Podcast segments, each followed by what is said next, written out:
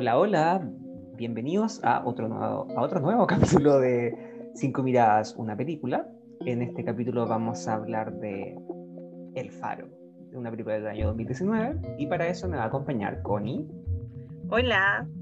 Fer, Hola. Úrsula, Hola. Melissa que está en alguna parte de Santiago, que Este no universo. acá, así que está como Puente Alto, otra creo. vez, nuevamente estamos tuertos y yo, Diego. Hola. Eh, bueno, como les estaba mencionando antes, eh, El Faro es una película del año 2019. Es un thriller psicológico que fue eh, dirigido, producido por Robert Eggers, que es el director de La Bruja, una película que también hablamos anteriormente en el podcast maldito que le puse yo, y que él coescribió con su hermano Max Eggers. La película, bueno, cabe destacar que está en blanco y negro, lo cual me parece perturbador. Siempre las películas que son como extrañas en blanco y negro a mí me sacan de onda, son como que, como que me matan la psiquis. Eh, está protagonizado por Willem Dafoe y el Robert Pattinson. Y trata acerca de estos dos hombres faroles. Eh, eh, ¿cómo, eh, ¿Cómo se llama? ¿No era... Uno ex marino y el No, otro. pues no, pero, Cuidadores de faro. Eso, es que como, que- como, como que en el subtítulo aparecía una palabra, se me olvidó. Faro- no- farolero. ¿Era farolero? No sé, ya. Sí, era farolero, creo. Faroleros que se dedican a cuidar este faro aparentemente por un mes y van descendiendo lentamente a la perdición. A la locura.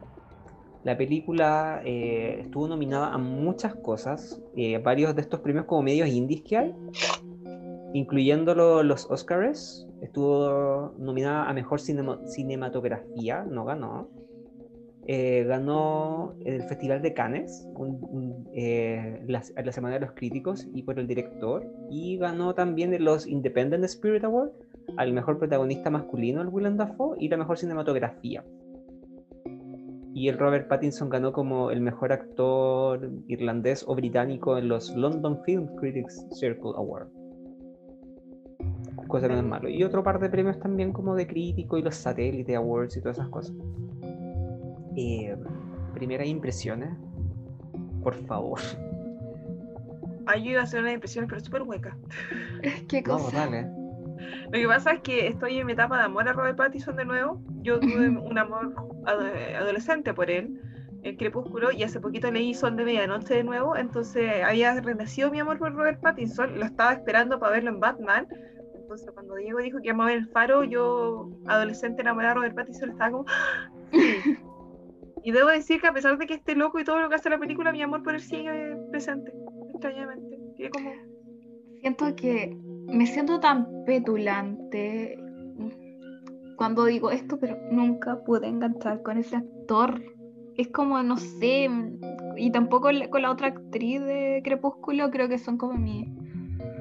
Ay, No, No pero yo, no, yo a todo esto quiero decir que mi, ro- mi flachazo con Robert Pattinson no parte por Crepúsculo, parte por Harry Potter, cuando fue Cedric Diggory. es que ahí era Epa. joven y era atractivo para nuestra edad. Es que Pero aparte Cedric Diggory, para todos los que leímos los libros de Harry Potter, era bacán, ¿cachai? Era el tipo Sí. power, así como de buena onda, le iba En la bien. en- película no mucho, era como muy sin asunto en cuanto a la Es que, película. pero la ¿sabes película parece que minutos. en Harry Potter se veía bañado, ¿cachai?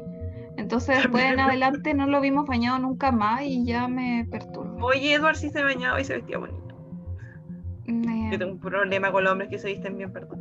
no sé, solo vi Crepúsculo en verdad, así que creo que no es el mejor No, yo sí vi las todas. Incluso si, Fue- incluso si alguien que- quiere apoyar mi idea de una pildorita de Crepúsculo, Siempre que pasaba por una alfombra roja, ese actor parecía que no se hubiera bañado en un mes. Pero si no se bañaba, pues, si ese era como el secreto. Esa era como la técnica. Más encima.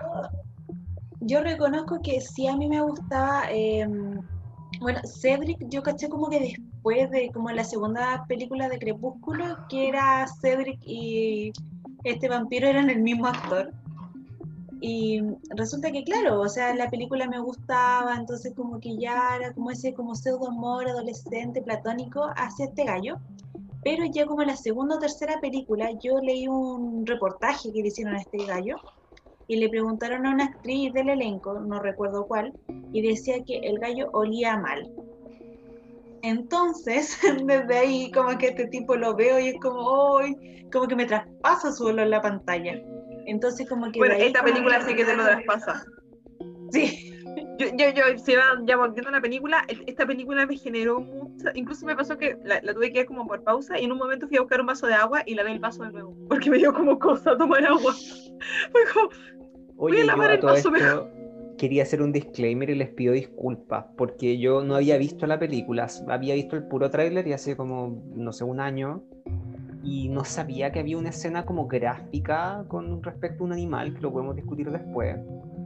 Pero a mí me sacó de onda porque a mí no me gusta ese tipo de cosas. Y les pido disculpas igual porque sinceramente no tenía idea de qué pasaba. Y es como un disclaimer que, que quiero hacer ahora. era, ¿cómo se llama esto? Uno de los no de Diego.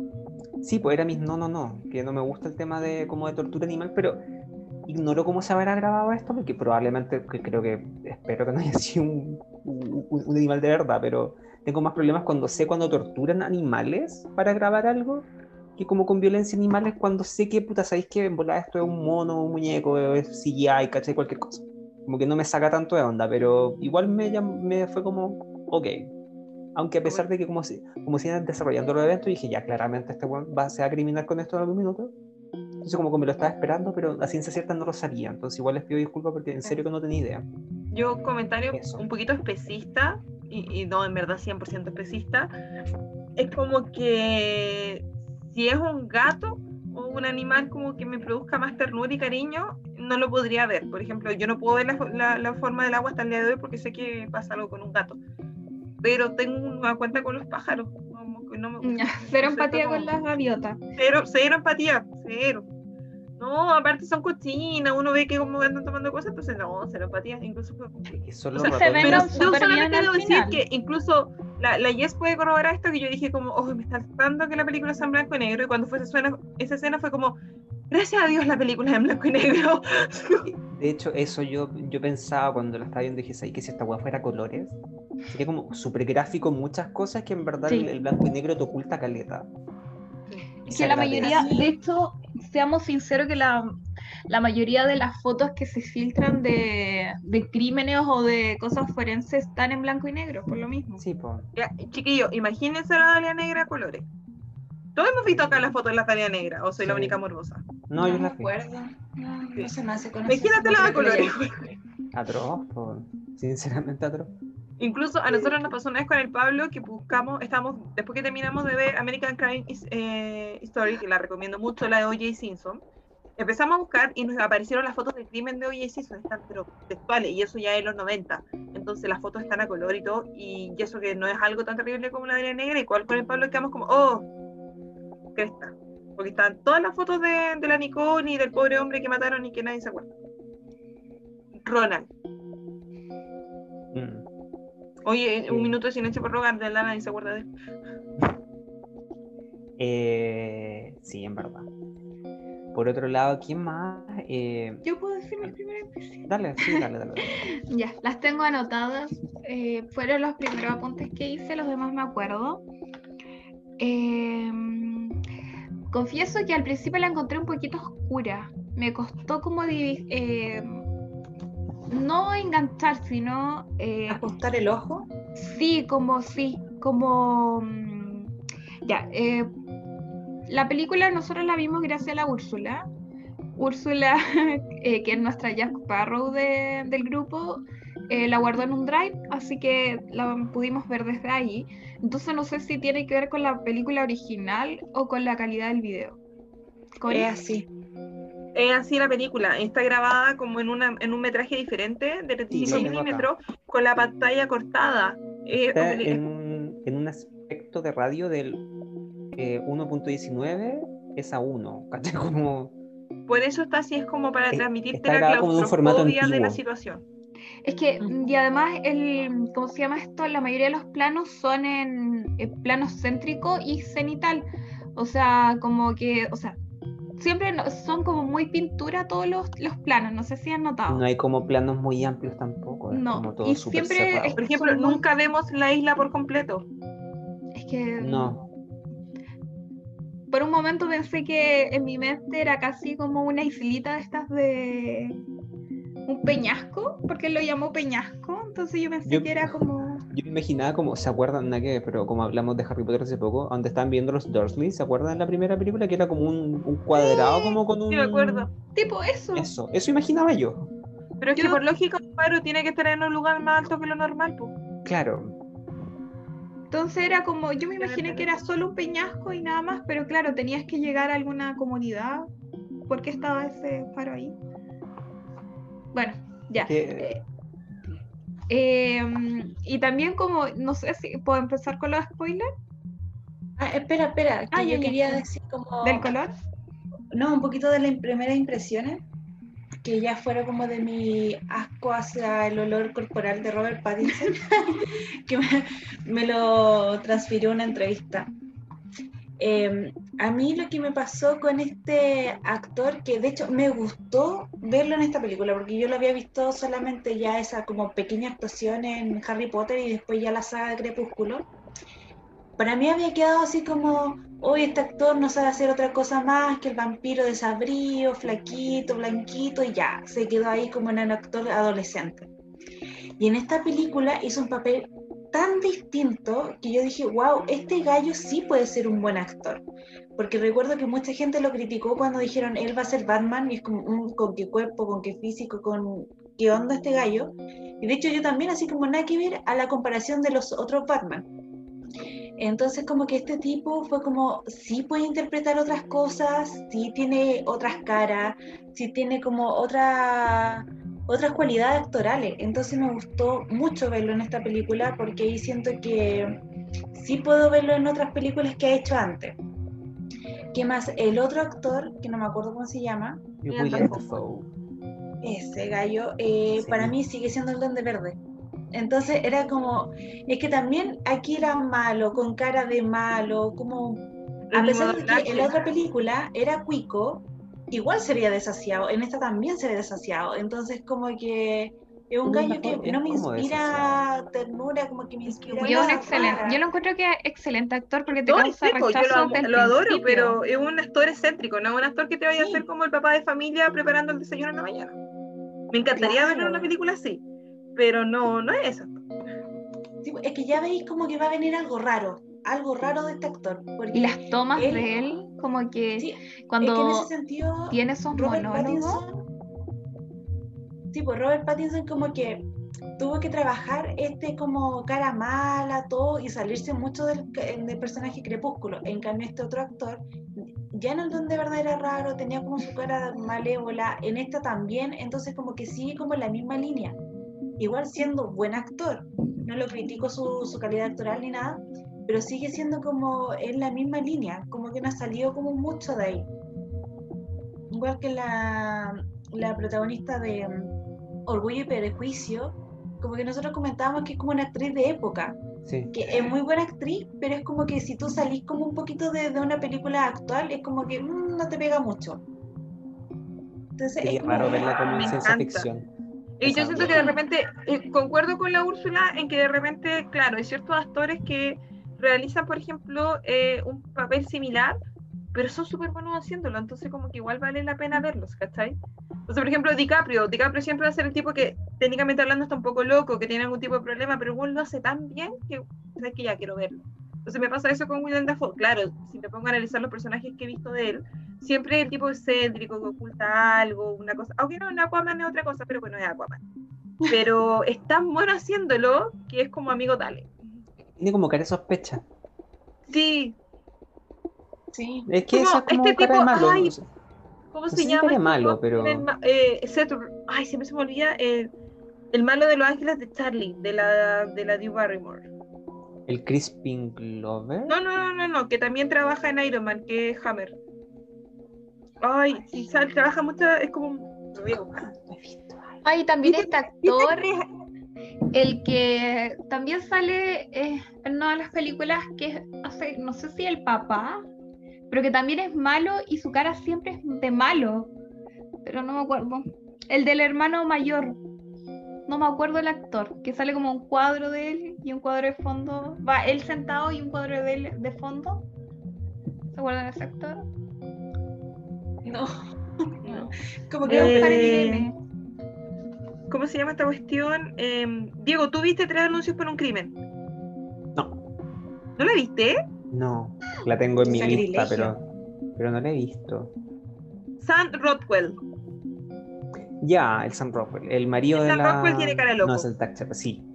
Sí. Sam Rockwell loquísimo. tiene cara loco. Mi mamá cada vez que lo ve me dice, este weón está loco. Sí, Este completamente. weón me mi mamá lo ve en una película y dice, no, este weón va a ser de malo. No hay que decir. Para verlo. Pero ¿Cuánto? hace bien de malo, ¿cachai? Incluso en ciertas películas cuando rompe, cuando a pesar de que es loco, no es un mal personaje, no, entonces yo siento que igual. Yo, eh, en el caso de Robert Pattinson, yo, era muy fanática de las teen movie, yo fui mu- yo iba mucho al cine, entonces yo me vi todas las de Crepúsculo y todo. Entonces he seguido la carrera de esos actores y no me sorprendió esto de Robert Pattinson porque hace mucho que ya sabía que Robert Pattinson no era el actor de Crepúsculo. Eh, es lo mismo que la Kristen Stewart, con mayor éxito o menor éxito, pero la Kristen Stewart también ha hecho otras cosas, ha hecho siempre Alice, ha trabajado en Guantánamo, que son buenas películas. Ujú. Entonces, he seguido como el, el camino de estos actores, entonces ya sabía que este que tipo hace harto tiempo atrás que no era Crepúsculo y que él mismo dijo que su actuación en Crepúsculo es un asco, él mismo lo consideró. Entonces yo ya sabía que era un buen tipo, entonces cuando yo supe que era Batman, yo le tengo fe como Batman. No pasó Pero, lo mismo entonces- con, con Daniel Radcliffe, porque no lo logramos ver nunca más en una película como de... Tiene O una sea, comedia no de rom- romántica muy divertida. Hay una comedia romántica de Daniel Radcliffe que es muy buena. Ay, yo vi una película horrible y era súper... Bueno, era muy Donde se tira el peo, donde hay un cadáver que se tira peo. Sí. Sí. Me carga. No, es que tiene pero otras, sí. No, no han sido muy promocionadas, pero No, tiene ha sido como, como muy varias. rara. Es que fueron por como ejemplo- una en Australia. Sí, son como muy- pero con el Pablo vimos una, pero sí concuerdo contigo, no es un tipo como eh, donde lo pudimos no ver como Harry Potter que se llama como Más que amigos o What Is, creo que en inglés que es muy divertida, así que es como para verla como trabaja la Driver. Eh, es como muy buena, a la Driver, no la entiendo. pero es muy buena para verla como un domingo. Después en esa película así como entretenida. Pero no, tampoco. Es como la Emma Watson, ¿cachai? La Emma Watson yo considero que es muy linda, es muy bonita, muy simpática, pero tampoco es tan buena actriz. Yo siento que la gente de a poco se ha ido como sacando esa cosa de la Emma Watson, es como chiquillo, en serio. No es buena actriz. No es buena Tampoco canta en La Bella y la Bestia, ya cortémosla, así como ella. Sí. ¿Sabes cuando yo escuché esa crítica de alguien en La Mujercita? Porque Mm. yo no he visto porque ahí como que Mujercita, se le, como que se le nota demasiado que, amiga, pero las críticas de la gente, porque sobre todo en Mujercita, creo que las demás actrices se la bueno, me imagino, no la he visto, pero sé que está la niña de Midsommar, que yo le prendo todas las flores a ella, así que confío mucho en ella. Flores, el apellido es Pido, pero sé que se llama Flores. sí. Entonces, como que se la comieron, po. Entonces, como ella ahí fue como, güey, bajémonos. O sea, está la Meryl Streep, está la Laura Dench y todo. Entonces, tenías que ser muy buena actriz para poder mantenerte como al nivel de ella. Y era como la más débil, entonces era como amigo. O sea, la cabra hizo un buen papel, pero lo hizo en los 10 años. Incluso, más ahí comente, la mina era muy parecida a Hermione, entonces tampoco era mucho. No era tan lo que Yo tenía creo que igual esta chica lo que le pasó eh, que a la Emma Watson en un momento de la historia, no, no recuerdo en cuál, como que la tomaron como un símbolo sexual, así como, ay, es que la mina es súper linda, es bella y todo, y pongámoslo en todas las películas que salgan. Porque yo recuerdo Nunca la vi en una película como sexual. No, incluso era como un símbolo más de belleza, porque yo sabía como que muchos hombres, o sea, por ejemplo, el Pablo, con ami- amigos míos me decían, ella es hermosa, pero no era lascivamente, era como, es hermosa nomás, pero no Es era como... Pero es que, es que a mí me pasa como algo diferente a lo que dice la Úrsula. Creo que nunca la vi como sexualizada en nada. No, Yo tampoco. Que hecho, ella creo que el único papel o sea, como sexualizado que vi de ella fue como el de, el de Blind Ring, el de la Sofía Blind Ring, Coppola. sí, con la Sofía Coppola, pero, Pero, tampoco, o sea, y, puta, y esa actuación es tan mala, esa película es tan mala, ya no importa. Pero, es mala. pero es como, sería como esa, en verdad, porque después que- la vi como, Es que es como que la tomaron, como que esta niña era como súper linda y todo, y por eso así como la, el marketing que le hicieron a ella, por eso hizo que saliera en muchas películas, pero tampoco evaluando mucho su calidad actoral, porque igual si nos ponemos a analizar la calidad actoral de muchos actores están porque son bonitos o porque tienen mucho marketing o algo raro tienen, y no porque sean buenos. Es No, porque, no no. sé, o, o tienen... O porque eh, son de la media nomás. Yo considero que es porque son actores media, película Como la- dominguera. Como la Emma Watson, pues, donde esa Como loca la yo creo Emma que sería, sería seca, yo creo que en comedia romántica, y no por mirarle en Sí. menos, pero, pero no la veo como en un drama así como sacándose Y la tratan de meter en esos dramas y no funciona, porque por ejemplo, Claro. en mi semana con Marilyn, Ya, sí. no, como que incluso ahí estoy pensando que ahí tiene como una escena un poquito como más sexuales, por así decirlo, eh, inglesamente sensuales. Y tampoco no, no pasa nada, como que no, no, pega en ese aspecto. Es que es como esa chica es como- Keira. La que Es- Knightley. Sí, sí. No, pero yo son- creo que la Keira sí es sexual, sí es, es una mujer sexy. Ah, bueno, los. Ya, sí, podríamos encontrarle papeles, pero me refiero a que físicamente son mujeres que no, no, no es una atracción como más, eh, no sé, exuberante, por decirlo de alguna forma. Nunca se han enfocado, no como- sé. No es como tan clásica, porque son minas más flacas, mm, no Claro. tanto poto, no tanta pechuga, ¿cachai? Como que no podéis venderla como de la misma forma que no son tan curvilíneas tampoco, no es como puta como cuando vendían a la Megan Fox, ¿cachai? Sí, Siempre la sí. metían en bikini hasta en puta, vendía como puta corbata y la vestían en bikini, ¿cachai? Como técnicamente hablando, está en una película infantil y sale con bikini. Claro, ¿cachai? Porque la O loca la tenía como Díaz los, igual, po. como la Cameron Díaz que tenían como los atributos, ¿cachai? Que que interesarle el como punto. público masculino promedio. Pero Yo quiero dar ese punto, pero búscate el cuerpo de la, de la Cameron Díaz en contraposición al de la Karen Knight y tiene la misma cantidad de pechuga y la misma foto. ¿Tú decís? La Cameron Díaz no tiene buen cuerpo tampoco, no tiene pechuga. Pero es que ella partió verdad. con otra película. Sí. No Ya, partió sí. así como. Ah, Ella con la máscara. Ella es la más. No partió con la máscara. Ella era loco por ¿Con Mary cuál? también. pues. Partió con una película sexual que no me acuerdo si es 100% porno o no. Y después esa película está como perdida. Así de ella, ella no habla de esa película y después se hizo conocida con la máscara. Pero es que eso yo creo que entra como casi en mito, ¿Dónde po, sacaron ¿no? pechuga de la máscara? Yo me acuerdo que una vez me contaron eso y lo busqué y te juré que no encuentro ni siquiera un ápice de ese comentario. Como que, como que lo veo como, como que como que es un rumor que hemos pasado todo de boca en boca, pero nadie lo ha escrito. urbano. No, es que yo cuando eh, leí esa noticia, ese artículo o vi el reportaje, algo así, mostraron una foto de ella, de la captura de la película. Pero, Pero es que una foto, a po, tú podés poner la cara de una persona en cualquier, pers- en cualquier parte. ¿Todos hemos visto el monstruo del lago Ness? Sí, pues, no estoy, no estoy defendiendo la- No, la- la- sí. la- el pasado porno o no pasado porno de Cameron Díaz. Pero creo que considerando que es Cameron Díaz, se hubiese sabido. O sea, si se filtraron mil videos, se hubiese filtrado el de la Cameron Díaz. Que no sé cómo es antigua, creo que esta tipa después se fue como a juicio, cosas así, como que sacaron todo lo de su pasado, ¿cachai? Pero, si Pero ya no hemos sé, visto claro. videos de cuánto, de la Paris Hilton, de todas Es esas que yo, el de la. Paris Hilton diría porque yo creería que los Hilton tendrían la plata para bajar ese video. Sí, y no pudieron. Y no pudieron. todas esas cosas, y puta, y podría mentar como en otro cagüín. Sí, ya, volvamos. Esas cosas son perdón. como a propósito. Porque ya este, como, mi- este es mi cerro paréntesis, lo juro. Pero puta, tanto el Trump, ¿cachai? Con la Ivanka o el viejo Hilton con la Paris la usaban como fichas esas cabras chicas, ¿cachai? Ha- Hablemos de ese tipo de fichas, entonces no me extrañaría que en verdad sus videos estaban ahí porque. ¿cachai? Bueno, el de la Kim lo suyo la mamá, esa guay todos lo sabemos. Claro, puto, el de la Kim lo subió la ma- aunque, aunque ellos no eran como, como, como ese nivel de poder, pero. No, pues. Pero la para que se entienda que la ocupan como de, como de ficha esas hueonas, pues, ¿cachai? Entonces no me extrañaría que en verdad el papá Hilton no es como, no lo bajemos nada porque esta weá, Sí, po. ese cierre es paréntesis yo por lo menos. No existe la mala Volviendo a ese publicidad. faro. Volviendo a al ese faro y nos fuimos súper lejos del faro. Puta, sí, lle- Llegamos a la luz. llegamos a tierra firme y dejamos lo bueno del faro. Eso era lo que tenía que hacer William Dafoe y Robert Pattinson, empezar a pelar y hubiese vuelto a tierra. básicamente. Eh, no sé cómo abordarlo, ya, pero... Ya, volvamos. Está Ya, en blanco y negro. Quiero comer pescado blanco y y, negro, ah, en mi vida. Ah, La música. Me ha gustado. Me gustó. Di mis primeras impresiones de esta cuestión, ¿o ¿no? No, nadie- No, Ya.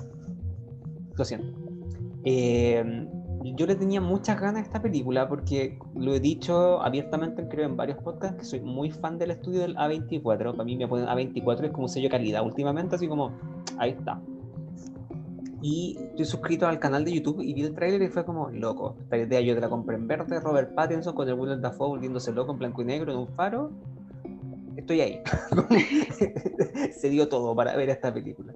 Y, mm, y si bien como que me costó un poco enganchar, no porque estuviera No porque no me llamara la atención, porque me da un poco lo mismo los colores, entendí lo que querían lograr con eso, o sea, quizás no 100%, 100 lo que quería el autor, creo que es imposible saberlo, a menos que lo diga, pero no era que no me llamara la atención como a nivel visual, sino que la historia como que me faltaba como el...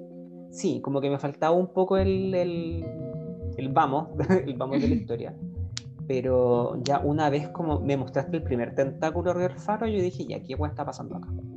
Y ahí fue como, ya, ahí como que yo ya me senté, ya me compré esta idea, acá voy. Me gustó el viaje que, que me presentaron, me gustó Caleta el viaje que me presentaron. Y tengo tantas cosas que como, como para que debatamos medida que hablemos de la película, hablemos de, de mito y leyenda, hablemos de, hablemos de mi tema, sirenas. Hablemos de, hablemos de hablemos de homoerotismo, ¿por qué no? sí, eh, había una tensión sexual ahí. hablemos de homoerotismo y me gustó Caleta la película, en verdad. Esa es como mi primera impresión. A mí me pasó que al, perdón, chiquitito, al terminarla como que me faltó algo y bueno, yo la verdad es como que he tratado de ver las películas sin buscar nada. No soy el director, de hecho, ni que sea me di cuenta que era el mismo actor de Crepúsculo hasta que como que busqué después, así como ya al menos voy a buscar quién es el director y quiénes son los actores para no andar tan perdida en la vida y como mm, entonces sentí que me faltó algo eh, que claro, después te lo muestran eh, ya sabiendo una historia posterior. Y ahí como que igual me me dio no sé si lata o no, pero fue como, pucha, me hubiera gustado que a lo mejor entender un poquito más esta idea porque mm, yo no logré relacionarlo porque no... Ay, espérame un segundo. Eh, porque no me sabía la, la, historia, entonces como que ahí me faltó un poco. Entonces, hilar.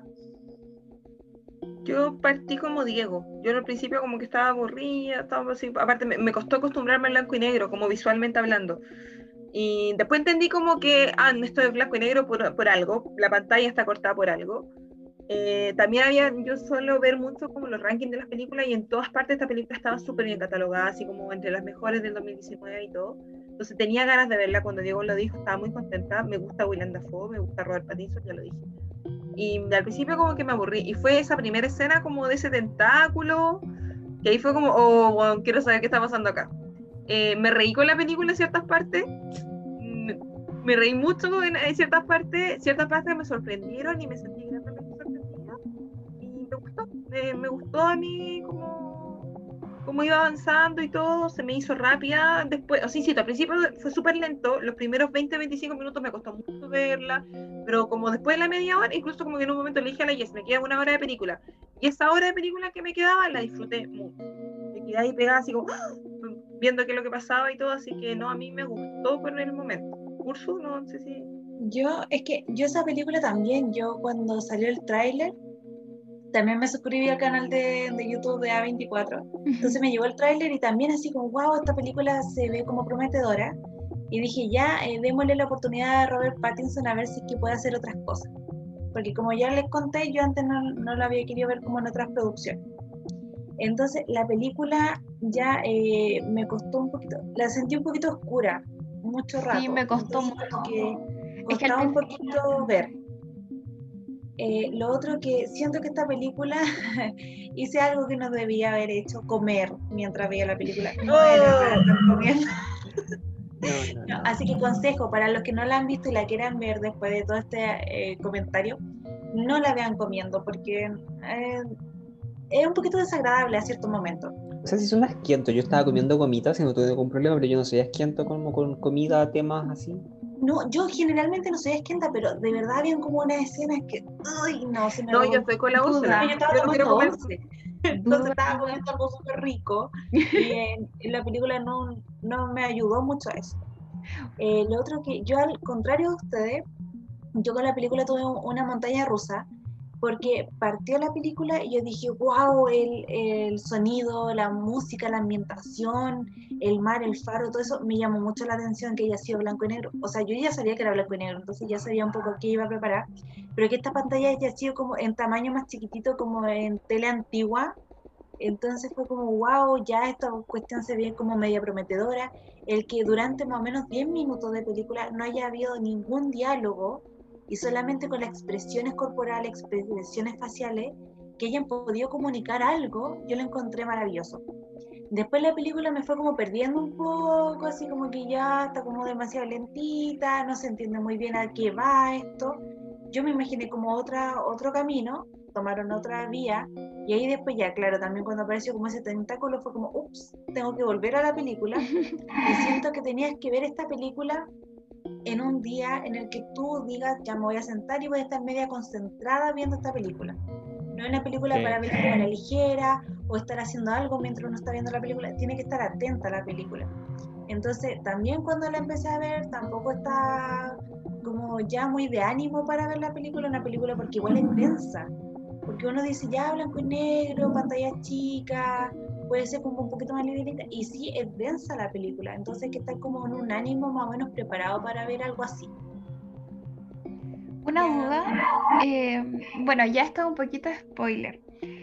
Eh, bueno, yo a mí también me costó mucho, eh, creo que lo de la vista, adaptarme, y por eso yo decía, si era parte de la calidad de la, de la película, como ya lo había dicho, y hay una escena como desde el principio, como la primera, casi cuando hablan, y, si están como no conociéndose, sino que, bueno, nunca te muestran cuánto tiempo llevan, nada, o sea, vamos observando y el tipo va y, le, le, da como un, empieza con un salud.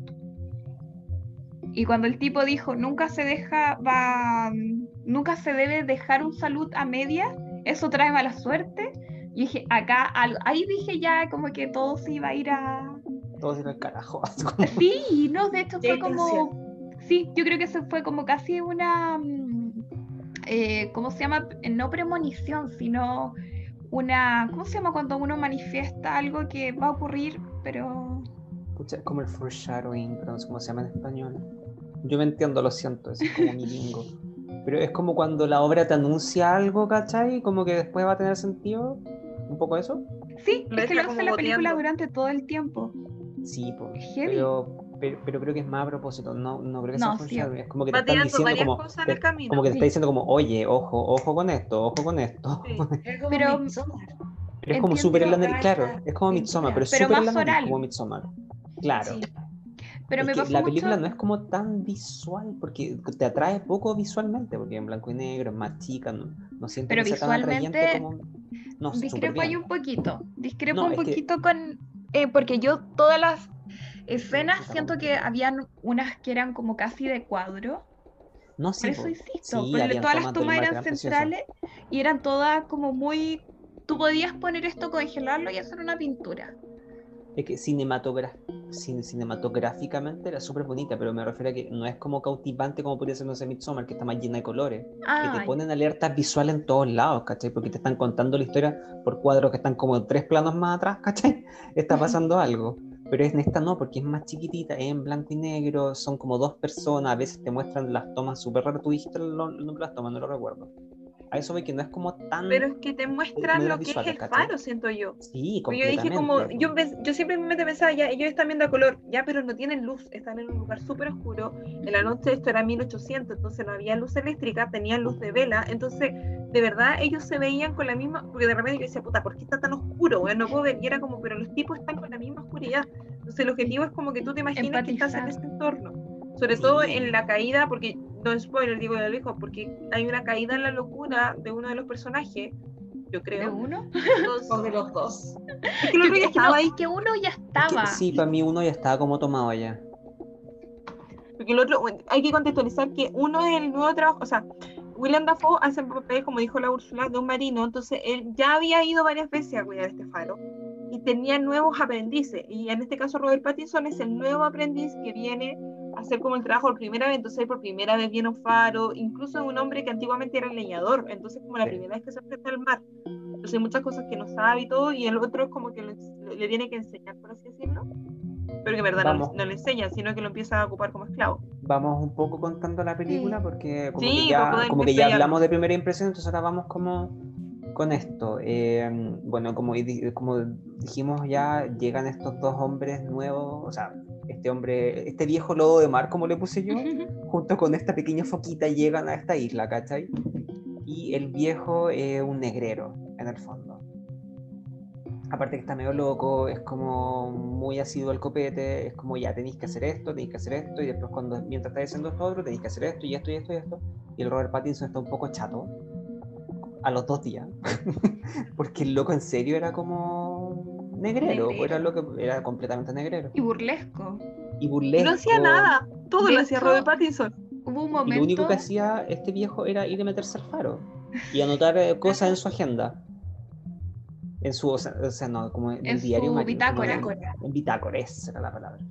Entonces el Robert Pattinson ya, puta, ya llevan como cuánto. No se sabía ni el nombre porque el viejo solo le daba órdenes. Literal, se, se presentaron como en la mitad de la película, yo creo, Sí. Más o menos. Entonces, esa era para que se entienda la relación que tenía este gallo con el otro.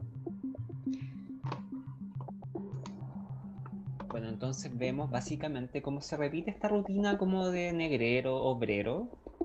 Se está riendo la cosa. sí, se está riendo ya, me encanta.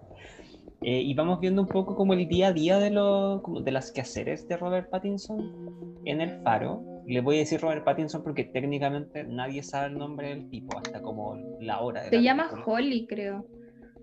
Ah, no, Tommy. Como María, No. cálmate. No, tampoco. No, Podemos destacar así como, solamente para darle un punto, digo que gran parte de las tareas que hace son harto hueonas porque es como pinta el faro para que lo vean y es como hueón es un faro en una isla, todo el mundo Y lo está viendo por blanco, Literal se ve como a la distancia en la luz, es la idea, amigo. ¿Cómo te explico que esa es la idea? Claro. Eh, vemos que tiene problemas con una gaviota, que le falta un ojo. Porque, Una porque pobre gaviota. debo decir que es igual lo, lo encontré como chistoso porque era como, mentira que tiene un problema con una gaviota, weón. Es como, es como una talla de, de los Simpsons, no sé, así como una talla como media weona.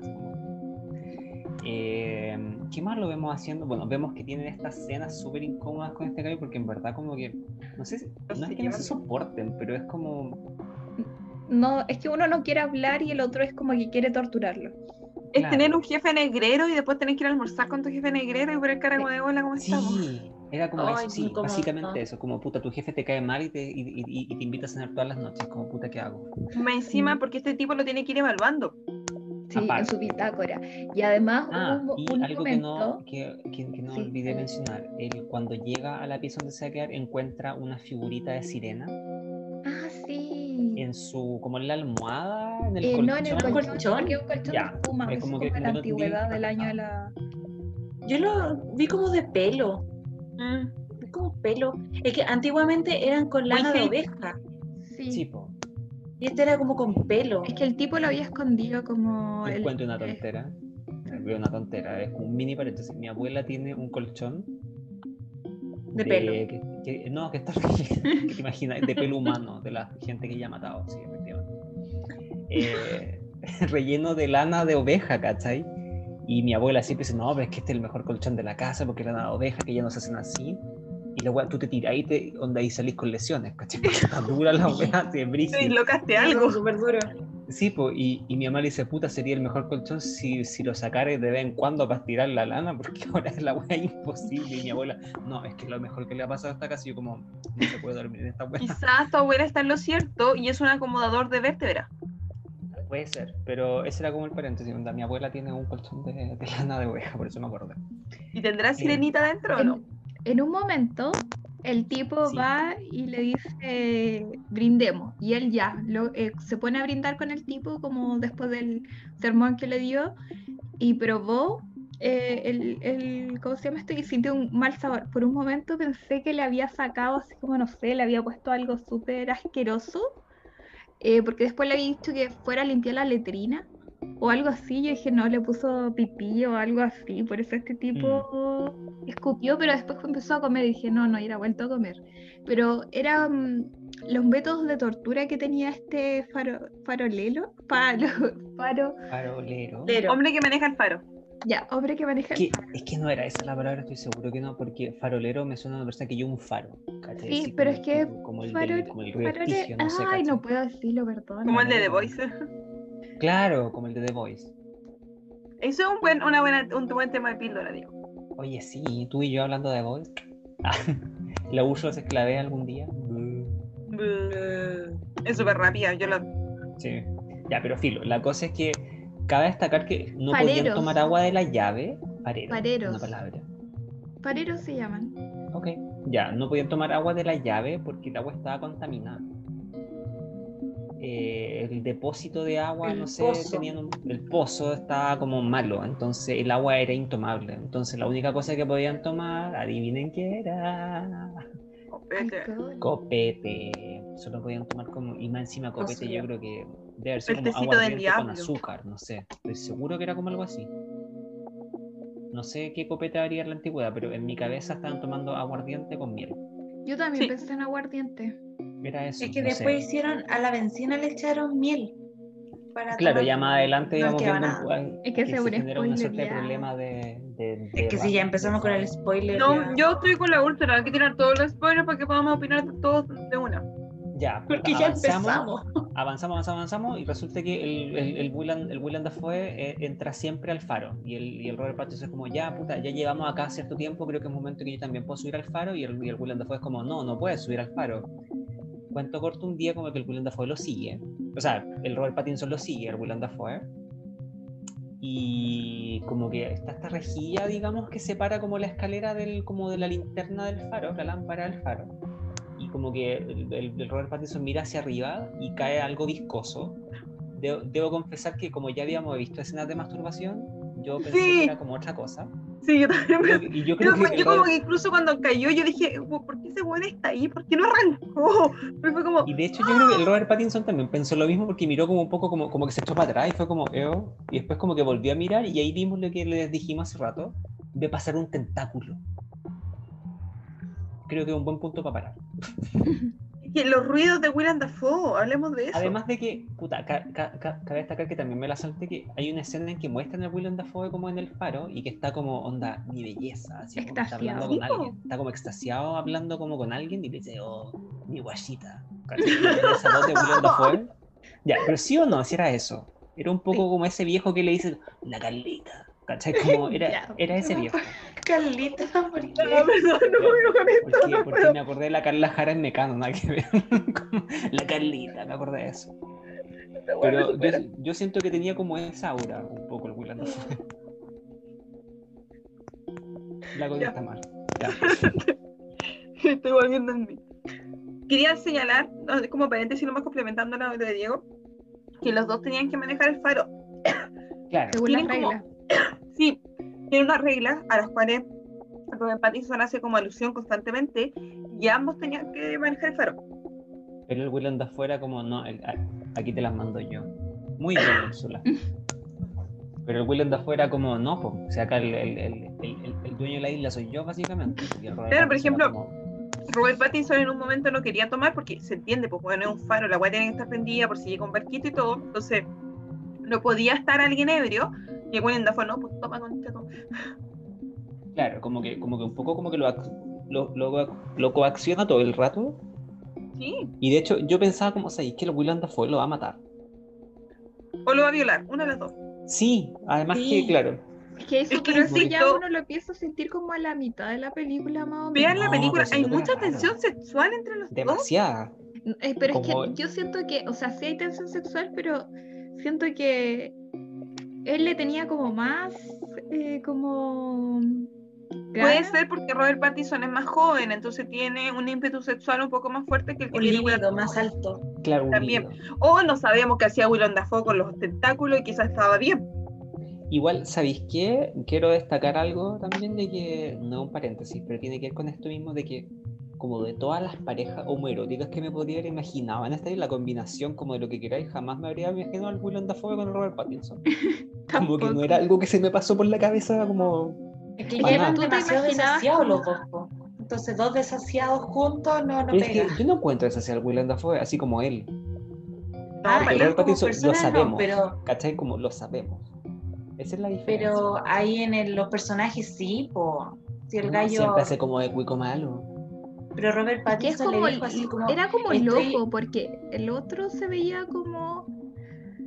Ay, bueno, pero volviendo a, a la escena eh, puntual, o sea, no, a las escenas puntuales, claro, o sea, no vemos, eh, la película tiene bastante tintes eróticos que no terminan de desarrollarte porque nunca, o sea, te insinúa pero no te muestra. Por ejemplo, literalmente, muchas escenas sexuales. Eh, siento que, que, claro, o sea, mm, pero también las encontré como a qué va. Por ejemplo, ya empezamos con, eh, con Robert eh, más por Estoy segura que se llama Tommy, Domas, o algo así. Domas. Pero le el gallo le pusimos puso Robert Tommy. Bacon. Ya, Robert. Porque William Eh, Dafoe se llama Tom. Los dos se llaman Tomás. igual, que eso es una Sí. anécdota histórica. Pero le dijo, dime Tom. Sí, po, sea, pero ¿qué Robert Thomas? Pattinson tiene otro nombre. Tipo, porque ese es como el gran secreto al final. Sí, po, y después le puso Tommy, porque Tommy eh, le- lo adoptó como un hijo, este William Dafoe. Entonces le dijo, ya tú te vas a llamar Tommy, como una cosa así. Pero es que era una forma de, de aceptarlo y de humillarlo también, porque entre los hombres, eh, por ejemplo, no sé, ya, yo hace un eh, eh, tengo mi, mi tío mayor se llama Juan, mi primo se llama Juan, pero es Juanito. Y una vez como que una, nada hay que decirlo, mi primo es el ser humano más dulce que pisa en esta tierra, de verdad. Pero una vez como que la psicopedagoga nos dijo que teníamos que dejar de decirle Juanito, porque si no, nunca lo íbamos a dejar madurar. Entonces teníamos que tratar de decirle Juan, para que marcara una diferencia, porque su nombre, el cómo te llaman, es distintivo. Entonces, que te digan Juanito, o que sea de cariño, te disminuye. Entonces yo creo que acá cuando el güey le dice Tommy, no va en una parada de, no, hijo, te adopto, va en una parada de disminuirlo. Así como, ah, nos llamamos igual, ya, pero vos soy Tommy, yo soy Tomás. Es que a- además, yo creo que sigue como con la línea porque el loco todo el rato le ponía como un poco el pie encima. Sí, pues, Entonces todo el rato, entonces por eso, es como, como, exacto, eso mismo, yo soy Tomás, Tommy. ¿Cachai? Él, él y el Tomasito, una cuestión. Trataba como, como que cada vez que este tipo pensaba, no, me está aceptando, este tipo lo humillaba más. Como que Como ese que era el no. juego. sí, po. Yo no dejé, quiero hacer un dato en esto, pero no sé si alguna vez viste este capítulo de CSI, pero que hay una práctica japonesa donde como que se tienen relaciones con los pulpos. Ay, me recordó mucho. Nosotros con Diego vimos una serie, don- o sea, no, no, no tienen sexo con los pulpos. Me la salté. Digo, no yo solamente vi el capítulo de CSI. ¿Qué es ¿Qué estabas viendo tú? ¿Qué pulpo? ¿Te acuerdas Pulpo cuando? Bueno, yo siempre olvido el nombre de esta serie, pero sale la actriz de mm, La Otra Tierra. ¿Y te acuerdas cuando se conecta con el pulpo? Y el pulpo habla a través de ella. ¿De OA? Sí, ¿En serio? En una de las. Vi la primera temporada, nunca vi la dos. sea, de las vías Ah. paralelas. No, sí me acuerdo de la serie, pero no me acuerdo de esa escena. Cuando te acuerdas de esa fiesta privada, que ella estaba en el vestido rojo o No, Sinceramente no me acuerdo para nada. No, pero esto, lo que yo estoy mencionando es una práctica sexualmente que hacían, se hacía en Japón, incluso hay icono- eh, han visto otras típicas como iconografía japonesa, hay iconografía japonesa de las mujeres con los pulpos. Y era como que la mujer A estaba la con el pulpo. fecha hay géneros como de como de hentai, hablemos de dibujo pornográfico japonés que tiene que ver con tentáculos. Es como Sí, un po, tema. y, y, y, y los hombres lo, la miraban y toda la cuestión. Entonces, como que yo igual imaginé y dije, "Oh, puede ser, pues. Hay todo un tema con los tentáculos. Pero como que no desarrollan ese tema como, como, como, como No, yo siento que la sexual. sexualidad, a ver, estamos hablando de un hombre que decae en la locura y Ok. la mental, y, y, la, y, y puedo sonar, pero la falta de, tener- de, de sexualidad de- en un hombre es uno de los elementos que lo lleva físicamente hablando a lo que es locura, porque hay una acumulación de testosterona que no se libera, hay frustración y toda la cuestión, o sea, Que de hecho es es un como- poco el proceso que ellos viven más adelante, sobre todo, pues, cuando se ponen como extra violentos, se ponen como, Claro. como pelean físicamente, como por un poco sentir un poco de contacto sentí yo ¿sí? todo el rato, porque era como... que pasan de la pelea a abrazarse, como Sí. que necesitan Contacto, Contacto. humano. Claro, No contacto. estoy diciendo porque al contrario, no me gusta esta versión de la idea de que el hombre es como que cuando el hombre no- no- como que funciona como un animalito con la sexualidad, no, tampoco la comparto.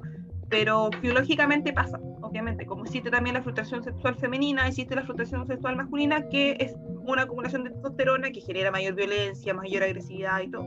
Es que lo voy a, voy a aterrizar el tema como lo más carnícola que puedo, porque sinceramente no sé si funcionaría igual en el caso de la menstruación, pero ustedes como mensualmente liberan algo, ¿cachai?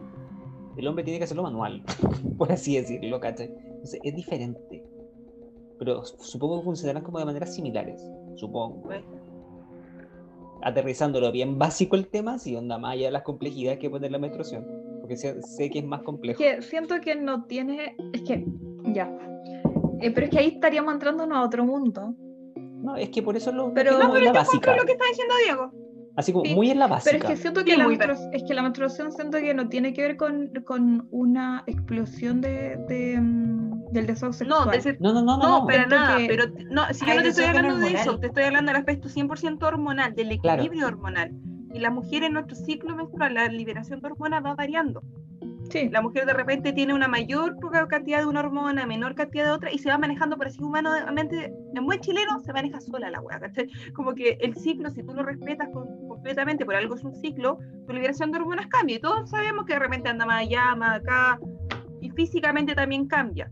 En cambio, los hombres no, pues los hombres tienen una liberación constante y tienen que liberarla de una manera u otra. Pero que A está como ver. la cuestión de que si el hombre no, no tiene relaciones, pues que, que haga deporte para que se libere de alguna manera la, Sí, por eso lo aterricé lo más básico posible. Y por eso también digo, "Da, yo sé que la menstruación es mucho más compleja y abarca un, sin, un sinnúmero de cosas que yo no manejo. Pero bien básico, lo más básico que puedo hacer. Pero la película como que tiene mucho juego de masculinidad, masculinidad tóxica, Sí. eh, sobre todo como para la época, no, eh, no actual, hablemos como el análisis como diacrónico de la wea, así como 1890, filo. Tóxica a cagar, muy, muy de las tóxicas. Y, y juega también, de repente eh, nos mete un, un elemento ya medio de fantasía, y tenemos este gran tentáculo y tenemos alucinaciones con una sirena. Es bastante onírica la película. Sí, sí, como que de repente tiene momentos como, como que pasa por muchas Y de diferencia, lo que me encanta es que la banda sonora, no sé si es como eh, una, un canto como, claro, o sea, te ponen la sirena, entonces uno podría decir, o son ballenas o, o orcas, o son sirenas cantando y, de, y está constantemente este sonido que es parte del, del funcionamiento del faro. Y, y es como, y todo esto está de fondo y, y te transforma la- en una atmósfera tan no, no agradable. La verdad, uno está, yo al menos yo estuve tensa en la película todo el momento, o sea, no es una película que, que te vas a aburrir porque tienes que observarla, como dijo la Úrsula. eh, a mí me tocó verla un poquito más eh, como estresada, así como, pucha, estoy pendiente de muchas cosas. eh, me costó un poco disfrutarla. eh, y creo que es una película, como les dije, muy visual, no en el, no en el sentido como de, mm, de ¿cómo se llama esto? De, de que van a haber pistas, sino que visual en el sentido de que parecen cuadros puestos uno tras otro. O sea, tú congelas una parte de la película y tú podrías decir, puede haber un cuadro acá. Hay una, pero ya me adelantaría mucho, pasemos por el, por el periodo de la, de la escasez, o sea, de esa situación de la cuando llega la tormenta. Ah, no contar lo de la gaviota. No, porque Yo- yo llegamos quería solamente hasta el- el complementar. tentáculos. Sí, yo quería complementar lo que dice la Yes porque eh, como la Yes se enfoca mucho en la estética, para mí es- el diálogo es muy importante. Y me encantó cómo los diálogos de esta película tenían un análisis muy dramático como teatral. Cómo eran diálogos como de una obra de teatro, diálogos largos. Que ya cuando hay un diálogo lo largo me encanta porque quiere decir que por lo menos es un actor que tuvo que memorizarse algo. La Connie le gusta torturar a los actores. Me encanta. Y, y había monólogos buenos, muy bien hechos, obviamente. El monólogo de William Dafoe yo lo hice puesto como en Shakespeare. Yo sentía que era como una, una lógica muy shakespeariana, muy de, un, de yo plantándome a contar mi momento, así como los monólogos que hay en Hamlet o en Otelo. Y eso me gustó mucho el aspecto de diálogo, siento que era súper importante. Eh, y estoy muy de acuerdo con la Yes porque yo usualmente, ojalá que nadie de mi trabajo lo escuche, yo usualmente pongo las películas y estoy trabajando. Pero justo hoy día me di el tiempo y, y- y cuando empecé a ver esta película sentí lo mismo. Dije, no, tengo que pararme y me senté y me acosté y empecé a ver la película. Me detuve solamente a ver la película y siento que fue una experiencia mucho más... Enriquecedora. Sí, enriquecedora y complementaria. Estaba muy metida así en todo lo que estaba pasando y te lo Así que vamos a la gaviota. ¿Sabéis qué? Paréntesis, pero también no lo había pensado, pero esta película podría ser una obra de teatro perfectamente. Sí, Claro, Perfectamente, porque la cagó que sí. Sí. No lo había pensado, pero sí, tienes toda la razón. próximamente empieza la gira del Faro con todos los teatros, cuando se abran los teatros. Y además eh, sería una, una obra bastante, no, no facilista, ni fácil, eh, pero se, tienes un solo escenario, o sea, Sí, Entre ser como con comillas. poco presupuesto. Sí. comillas. y tienes solo dos, o sea, aparte de que alguien pueda hacer, no sé, cómo puede hacer una gaviota, a lo mejor de... Utilería. Sé que voy a simplificar mucho esto, pero hay un capítulo de Friends que uno de mis favoritos y uno de los que mejor le fue como a nivel de crítica y todo, y que está hecho en una sola habitación. Y después dijeron que era porque a esa altura de la temporada se les había acabado la plata. Entonces no tenían cómo crear otra locación, entonces crearon un capítulo que funciona solamente en una pieza. Y gente saliendo y entrando a la pieza. Y el capítulo es la raja. Bueno, para la gente que le gusta Friends o ese tipo de humor, en toda la cuestión. Y, y de verdad, pues, y, y, funciona en una sola pieza, entonces ahí tú te vas dando cuenta de los espacios y todo, y tiene mucha relación con lo que es el teatro. Que también de repente el teatro tenía como que Sí, pues. Sí. Y depende también de la imaginación que le vayas poniendo, y de, de la misma calidad de los actores, en verdad, porque si esta Sí, película y lo acá hubiera la hecho actores malos, A mí les confieso que yo quedé sorprendida. Yo insisto, yo no, no me di cuenta que era el mismo actor de Crepúsculo. Es que tiene como un mostacho, un bigotito Aparte. por ahí. Sí. Y, y no lo reconocí. Y las actuaciones son muy buenas. nada que decir. Yo, yo Es creo que- que nada que decir de los dos cabrón. Pero yo insisto, es que re- yo me quedé muy pegada con lo que fue la estética, en verdad, con los tomas. lo siento. No, pues está bien, pero de la actuación nada que decir. Pues, el que me diga que actúan mal, yo estoy dispuesta a pelear con mi gaviota en mano. La gaviota es una película movida con dos actores. Sí, pues te la llevan dos actores. Es el elenco. Y la Es gaviota. que a mí eso es lo que me encantó, la, los planos, los primeros planos, su cara, sus expresiones corporales, como que todo, todo decía algo, era el cómo tomaba ahí una cuchara, cómo tomaba ahí el alcohol, cómo te parabas, cómo te sentabas, todo, todo, todo era algo, todo tenía un porqué, todo estaba tan bien hecho. Era una película que, como bien dije, hay que verla como igual calmado y en un ambiente que vas a ver una película den- eh, densa, porque no es livianita, no es de un sábado por la tarde. No. Entonces hay que estar un poquito en el ánimo, porque si no, claro, uno la va a encontrar como fome, sin sentido, blanco y negro. Eh, quizás te va a despertar un poco la música, porque la música te hace como saltar un poco y te hace meterte un poco más en este Sí. faro. Y esas bocinas, hoy las bocinas del faro, como que me tenían un poco chata, pero entendía todo el porqué. Pero era como, porfa, bájale un poquito el volumen. Ya entendí, ya entendí que estamos en un paro, ya. Creo que una de las era lo mismo que películas. sentían ellos, pues, todo el rato. Quiero corro- corroborar, ya no creo que sea spoiler porque no están realmente para la trama, pero al final la rompe, ¿cierto? Llega un momento como que manda un combo como a estos relojes y como que no sé si ahí rompe la bocina o no. No caché, como que Ah, sentí yo que tam- rompió el vidrio de emergencia. Yo para sentí que era algo. como un reloj como X, no sé. Ah, yo creí que era como no caché que cada cierto tiempo te mostraban un reloj que un reloj Sí. como movía y todo. Yo creí que Ese era era el de la tormenta. Porque era Ah. como cuando decía mucho viento y se iba como para allá. Ya, ga- gaviota y tormenta, eso es lo que nos, nos falta ahora, Diego. Ya, entonces, en algún punto de la historia, eh, resulta que eh, Robert Pattinson está haciendo sus tareas como usuales y ve este pozo que tienen y hay una gaviota muerta. Y es como, puta, la wea, la gaviota se cayó en el agua, qué sé yo, él está en eso, y de repente llega la misma gaviota que lo estaba molestando antes, la que le faltaba el ojo, y el loco la agarra y le empieza a azotar contra la roca y la hace cagar. Y de a poco va subiendo la toma y te muestran como estos típicos molinos con pajaritos que están arriba de las casas. Y suenan las palabras que ya había dicho Willem Dafoe hace como 30 minutos atrás, que dice como, no mates a la gaviota, porque las gaviotas son marinos reencarnados, y si la matáis, cosas malas van a pasar. Que no el matar a. Ave Marina. Sí, y cambió el Y de hecho hay una escena bastante tensa porque eh, Robert como que se ríe, así como ya, te está delirando este anciano decrépito y, y él como va y, y empieza, eh, estas escenas, una de las escenas como más fuertes es que este tipo le dan, no crisis, pero le dan como va, eh, se para y da estos como monólogos que son súper potentes y se enfocan totalmente en él. Entonces, y claro, él después dice, ya no me hagas caso y todo, como que tiene un lapsus de delirio Sí. y después como que vuelve. Y todo el rato son como estos delirios que le dan a este hombre, que yo creo que es por, lo, por las temporadas que ha pasado encerrado ahí y todo.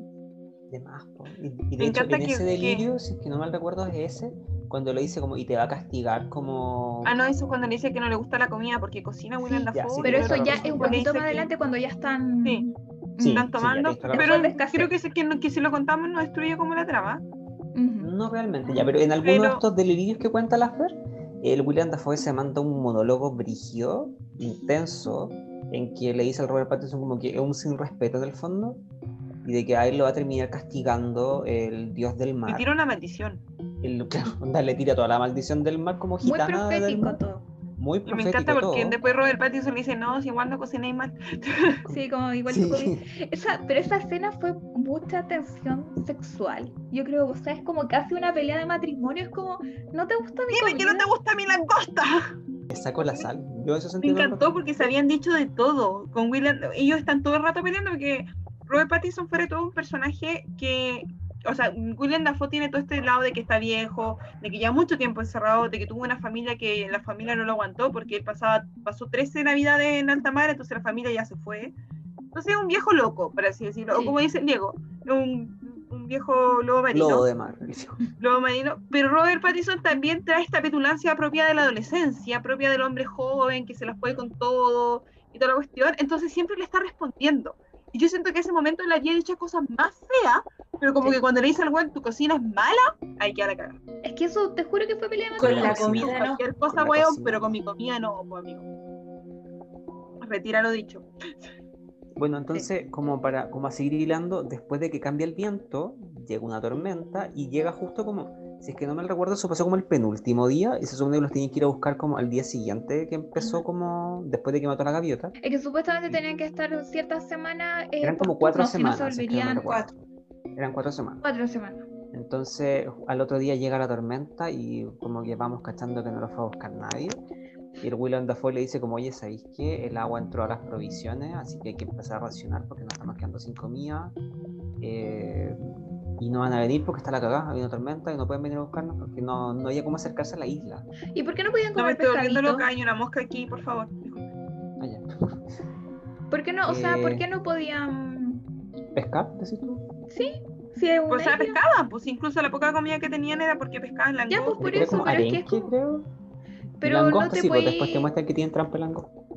Porque la marea estaba alta, pues. Estaba la cagada con, con la ola y todo eso, no podía pescar nada. Pero la desesperación del tipo al principio era súper así como, como vamos a morir. El pescado Pero es que no podéis comer puro pescado po, todos los días. Y No, yo creo que aparte William Dafoe igual estaba, o sea, yo creo que ahí los dos estaban mal. O sea, Robert Pattinson estaba mal porque le estaba quitando como toda la, toda la importancia, según él, la voy a solucionar como en dos días. Pero, y William Dafoe era como, no, yo insisto, es una contraposición de la juventud a, a- a la inexperiencia, ¿cachai? La, la, la gente ya vieja, un poco más cansada, que dice, no, todo está mal, y el otro diciendo, no, todo está bien. Y en verdad ninguna de las dos respuestas era correcta, porque la wea sí estaba mal, había una tormenta, pero tampoco iban a pasar siete meses botados ahí. No sabemos. Pero- si no sabíamos cómo se iba a terminar, alguien se iba a terminar comiendo a otra persona y listo. Sí, De hecho, sabéis O que sea- yo todo el rato yo dije se van a matar, se van a matar, se van a matar. sí. a matar, Es que era a matar". obvio. que Yo- o sea, sí. Sí, Alguien iba a Cuando morir. Robert Pattinson habló del bistec, yo dije, a este se lo va a filetear. Yo también lo mismo. pero a nadie le molestó como eso. Por ejemplo, yo me acuerdo que a la Fer, por ejemplo, no le gustó que encontraste súper obvia como para dónde iba Midsommar. Y como que te Sí. molestó finalmente.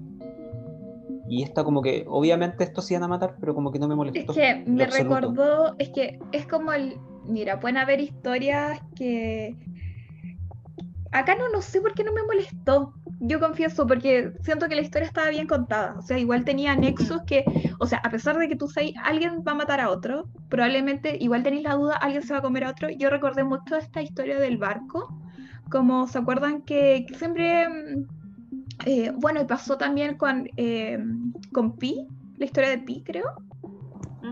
O sea, que siempre que terminan en un barco, cierta cantidad de tripulantes, como que uno se come al otro, entonces alguien tenía que morir y ser el ¿Has cachado alimento del eso otro. pasó de verdad? Y no, y lo peor de todo es que creo ¿Con que el mismo pasó- nombre?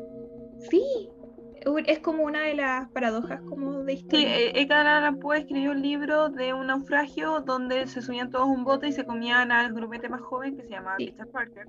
Después pasó que es- se hundió un barco y se comieron al grumete más joven que se llamaba Richard Parker. Y Sí. muy curiosamente, obviamente, para hacer el guiño al, al tigre le pusieron Richard Parker. De hecho, oye, e- eso ya, como dato, estaba leyendo, me puse a leer como la wiki ahora, y resulta que, claro, era como, se basaron en la historia de Edgar Allan Poe, un poco con el tema, pero ¿La a medida misma? que iban... Puta, en una historia de Edgar Allan Poe, como la. Cody lo dijo, quizás sea la misma. Sí, la de Tom y Eh, Tom. Claro, pero finalmente a medida que iban escribiendo el guion, como que les dieron luz verde como el proyecto, como ya sabéis que estaba acá la idea, iban puliendo y puliendo el guion y fue como que al final como que quedó lo de Edgar Allan Poe, quedó como, puta, como casi anécdota y el guion se fue como para otro lado. pero en el fondo esa fue como la semillita. eh, Lo que pasa es que hubo una vez un- en un faro, porque es verdad que antiguamente los faros, no sé en verdad cómo se funcionarán los faros, los faros hoy en día. Faro es otra cosa. Que tiene también que ver, tengo una teoría con eso, pero eso es otro tema. Pero eh, en ese tiempo de verdad mandaban gente a los faros y los dejaban ahí. Y en un momento mandaron a dos hombres que se llamaban Thomas a un faro y uno murió. Y el tipo no lo quiso enterrar porque creyó que si lo iba a enterrar, eh, le iba a echar la culpa a él que él lo había matado.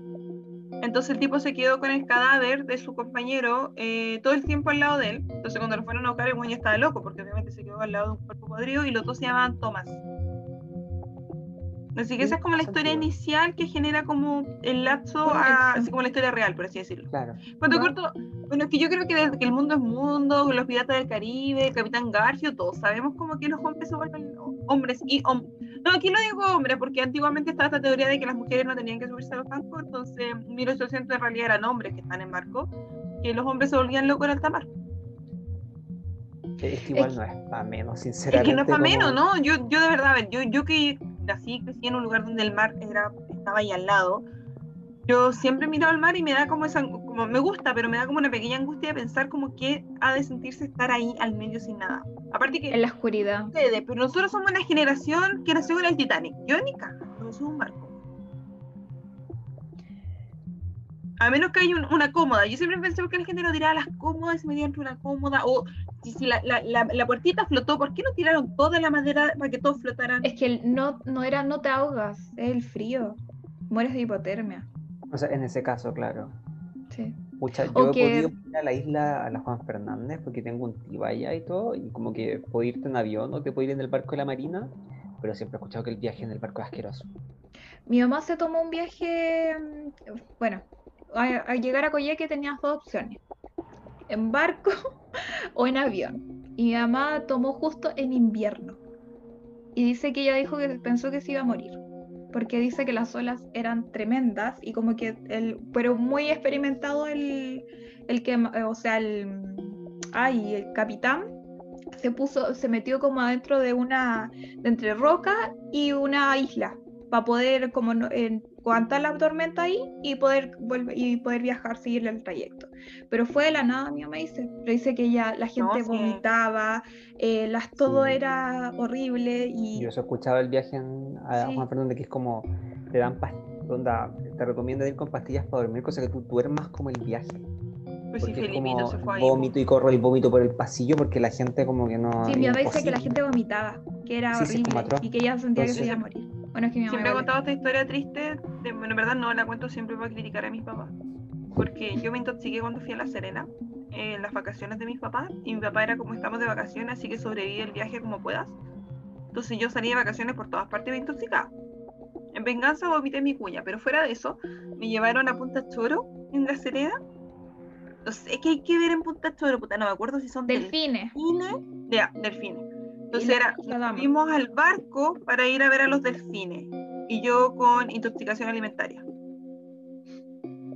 Cada vez que el barco se movía yo sentía que mi estómago llegaba aquí y bajaba y yo estaba así como... No, y mis papás me dejaron al medio y después me ganaban una esquina, entonces si quería vomitar era para que vomitara para afuera y yo estaba así como... ¿Qué onda la Serena? Yo también me intoxiqué en la Serena. No me gusta la Serena por eso. No, pero en realidad la única vez que he andado en bote, yo creo que la típica de cruzar a Chiloé en el canal de Sacao. Como lo, lo único que lo he Ay, no, a mí me encantan los tours en bote. Bueno, lo más entretenido del mundo. Ah, perdón. Pero yo tuve un tour en bote, ¿cachai? Pero ni cagando me subo Titanic, weón, insisto. No, yo Titanic, siento, DiCaprio se murió ahí, weón. Todos lo vimos. yo siento Sí. que me da más miedo. Porque en ese tiempo, si queréis ver Titanic, teníais que comprar dos VHS para poder ver Titanic. Pero-.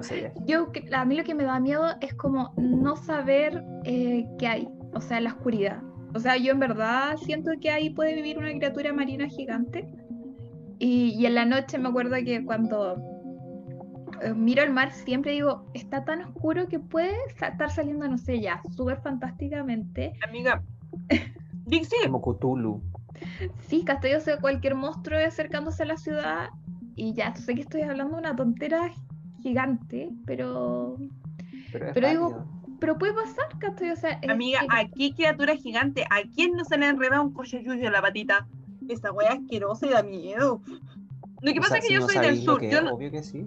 yo no soy de la playa bonita. Yo crecí, o sea, yo cuando, incluso no sé, creo que la única playa como así paradisíaca que he ido fue cuando, pero ya sonar como muy zorro mi comentario, fue cuando fui a Ibiza, que la playa de Ibiza ya era como paradisíaca y no tenía nada. Incluso cuando me encontré una hoja, alegué, porque fue como, weón, me prometieron que aquí no había nada y mira, weón, aquí hay una hoja. Fuera de eso, la playa de Conce es ese mar donde tú te metí y hay menos 10 grados como todo el rato, ¿cachai? Y hay piedra. Entonces tú ves como, arena así como- negra.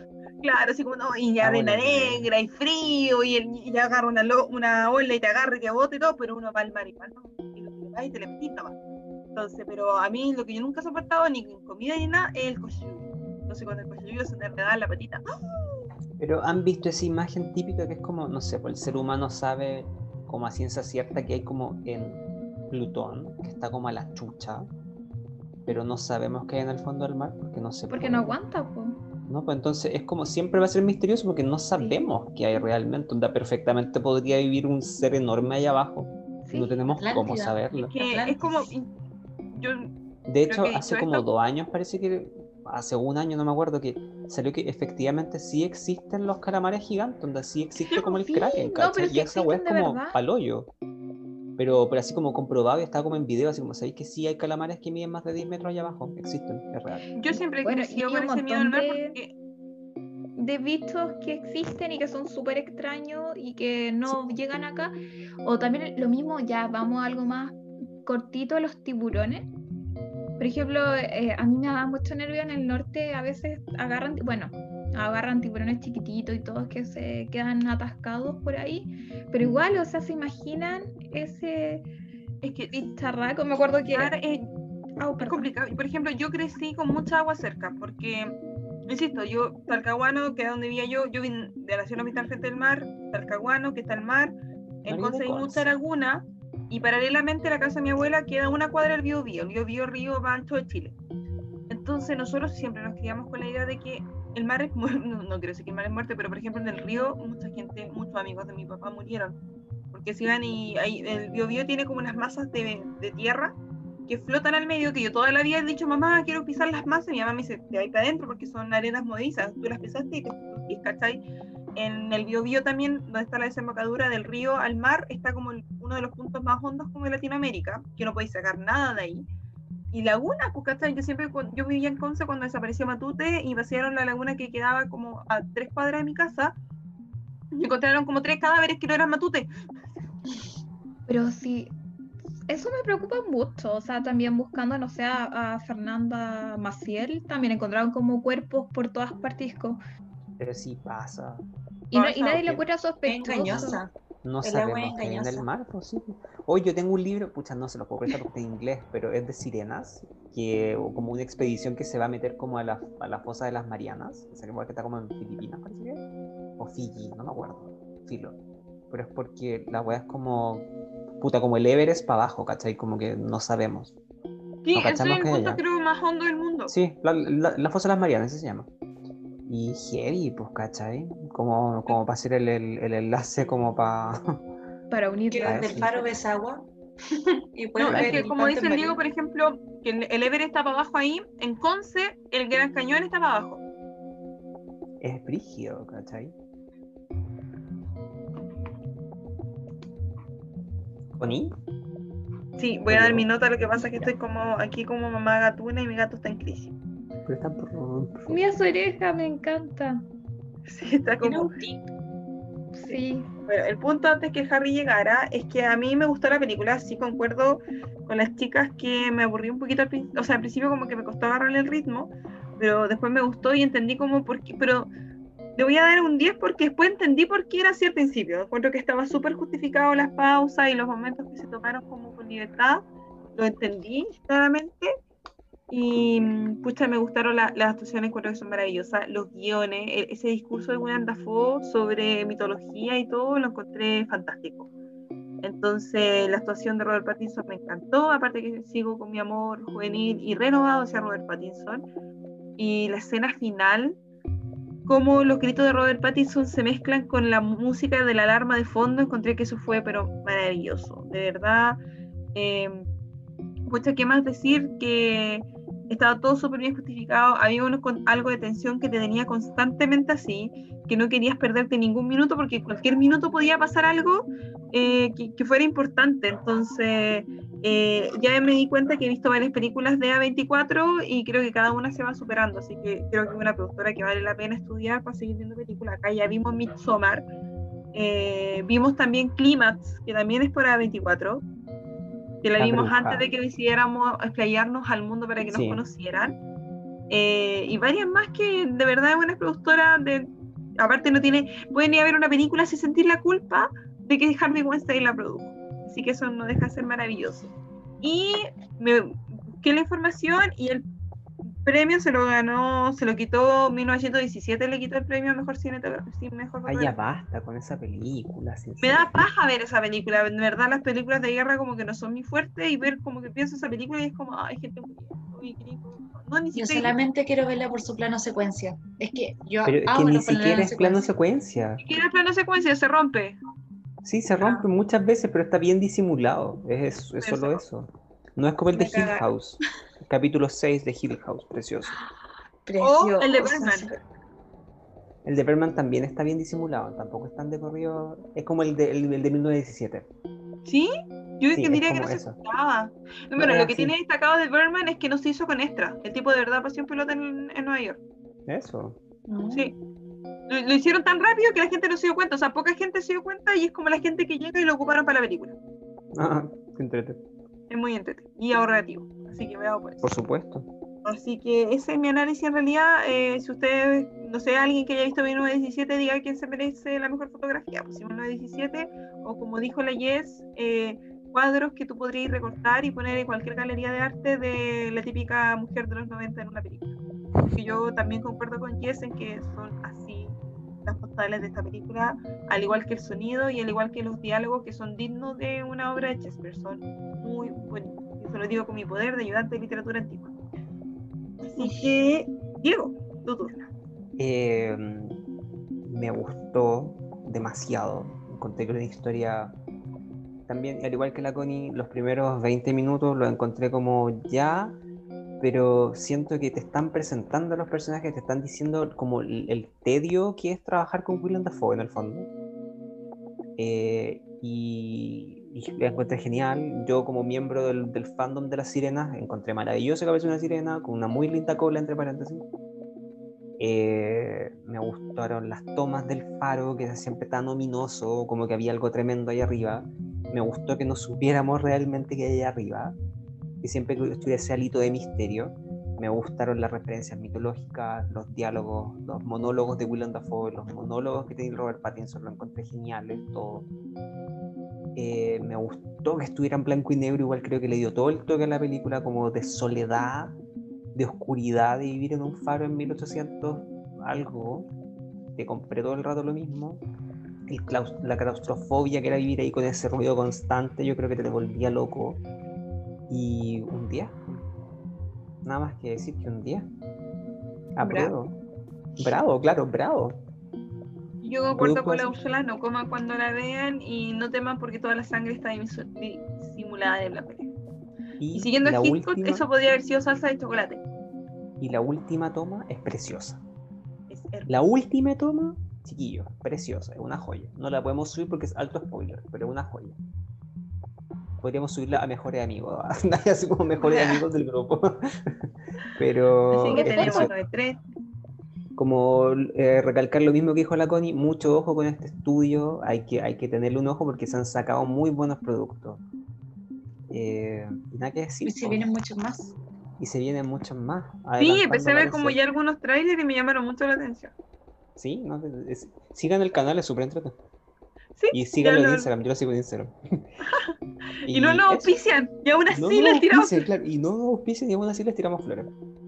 Así, así de generosos somos nosotros cualquier cosa, esta película está disponible de las legales en HBO Go y por consiguiente me imagino que en el VOD de BTR, como las ve la Melissa a veces, que no está para darnos la confirmación, pero creo que así ella encuentra las películas. Y si no de las piratas, la Úrsula, no sé dónde la habrá sacado. Siento que Eh, queda también que Úrsula sea pirata esta semana. Ah, claro, pues en el mar, sí. em, bueno, en el mar de internet está eh, en Cuevana, si no mal me equivoco. Y ya en esa podría decir más, porque la otra ya es más personal. Ya, pero la No, pero debo decir que nadie ni iba a llegar a esa isla, weón, porque al final nadie maneja el faro. Hoy, ¿verdad? ¿Quién llegaría a rescatarlos?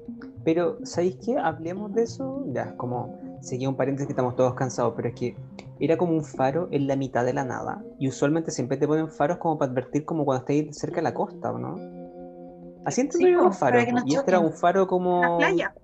Pongamos un faro, no sé, en, en- en- en la isla del peñasco ese que queda en la mitad del Pacífico, no sé. Pero es El que Morro podría Arica. para que no choquen con la tierra, pues para que no queden varados. Es que yo creo Porque que te indicaba que te quedaban no sé cuántos kilómetros para llegar a un lugar. Sí, yo creo que nos perdimos un poquito en la historia y quizás, claro, está enfocada la película en este peñasco, como lo llama Robert, eh, pero quizás había una, una, ¿cómo se llama esto? Un- Una explicación lógica. no, sí, un pedazo de isla un poquito más allá. Yo O sea, creo que- quizás la Yes me va a ayudar porque la Yes siempre está ahí para apoyarme con mi, con mis referencias a los Simpsons, pero me recuerda cuando Ned y Homero están como en un barco y llegan a una base petrolera donde hay un... Una hamburguesa Krusty. Mm, sí. Y Homero se pone a comer hamburguesas. Y Homero Krusty dice, ¿por qué pusimos una aquí en un peñasco en la nada? Y llega Homero y pide muchas hamburguesas Krusty. Es que, no sé, me falta como cultura marítima, quizás. Claro, es para advertir que hay como un roquerío. Porque ¿Y si como te dijo la en algún punto, como que nunca te mostraban por completo todo, entonces había un roquerío. Había como una playa. Es que si el tipo trató de escapar, igual trató de... Es que no sabemos un mini puerto que jamás vimos. Al final, cuando saca los barcos, eso no lo habían mostrado en todo el rato. Amiga, el faro de la Serena funciona. No, No creo que decoración. no lo prenden ni por si acaso. No, y creo que estaba hasta pintado, rayado, hecho pipí. Ah, sí, pero abajo toda la vida. Yo sé que, que- creo que la Connie hizo la pregunta, pero en- no, no sé qué es lo que está al final, como Puerto Williams, es lo que está al al fondo, ¿cierto? No sé, ¿cómo Ya, tenía voy a decir que es Puerto Williams, como fe de rata en algún minuto, pero voy a decir que es Puerto Williams. Y me acuerdo que ahí han hecho reportajes que está la gente que cuida el último faro del mundo. Y se van como con, se van solitos o se iban con familia, no me acuerdo, pero era, habían cuidadores. te puedes ir con familia. Ya, ¿viste? Y ese reportaje yo creo que a todo reventar era el 2010. Así que rel- relativamente hace, hace poco, digamos, había cuidadores de faroleros. Eso. Probablemente todavía porque Sí, pues sí existen, sí, po. sí existen. De hecho, no sé, hay gente que está en ciertas islas, como cerca de la isla de Pascua, eh, que tienen de estos mm, centros de sismología. ¿En serio? Sí. sí, aquí sale que el último faro del mundo se llama, o sea, que, ah, por- por- que está, es el faro de San Juan de Salvamento, que se encuentra en la provincia de Tierra del Fuego, Antártida e Islas del Atlántico Sur. Ah, está de en Argentina. No, pero en Chile, filo, ya, pero había uno que estaba como al final de Chile. ¿Alguien tiene algo más que agregar, sino para dar la despedida oficial? Veo un no, veo un no, veo un no, veo muchos no, veo bostezos, perfecto. Eh, Yo ya tengo Bueno, apagada la cámara, eso hice todo. ya. Bueno, eh, gracias por escucharnos. Les damos eh, el vamos a que nos sigan en nuestro Instagram, que es arroba 5-miradas. Pueden escuchar este podcast en Spotify, en Anchors y derivados. Nunca sabían dónde estamos. Estamos en- esas dos. Sí, en Google, creo. En Google Podcast. Sí. Ya. Y otros, plataformas por, por, por anunciar. Eh, eso, muchas gracias. Buenas El tardes, buenos días, buenas noches. El cielo es el límite, chiquillo. Y el mar Hasta la próxima semana. Hasta la próxima semana. Adiós.